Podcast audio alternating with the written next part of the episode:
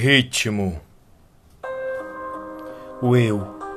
O eu torna-se um ser, um ser cada vez mais constante. O eu. O eu é vontade.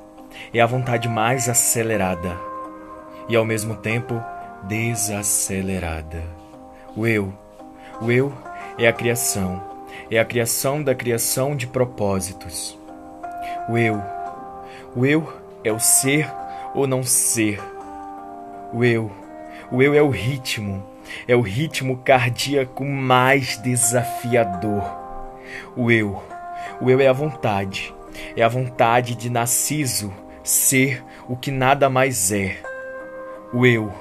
O eu foi perdido, foi perdido por facadas, facadas humilhantes.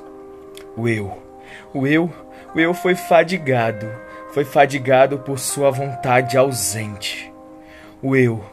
O eu foi sua tão profunda respiração.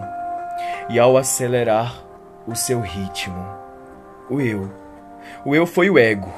Foi o ego sendo exposto, sendo exposto para sua vontade se chegar. O eu.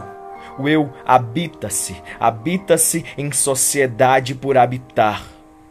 O eu o eu é o nosso maior, é o nosso maior perigo de viver. O eu é a entrada, é a entrada do desconhecido, é a entrada do ausente e a explosão, a explosão nostálgica, nostálgica de se viver. O eu, o eu é a minha, é a nossa, é a vossa, é a sua recaída na tentativa de ser novamente.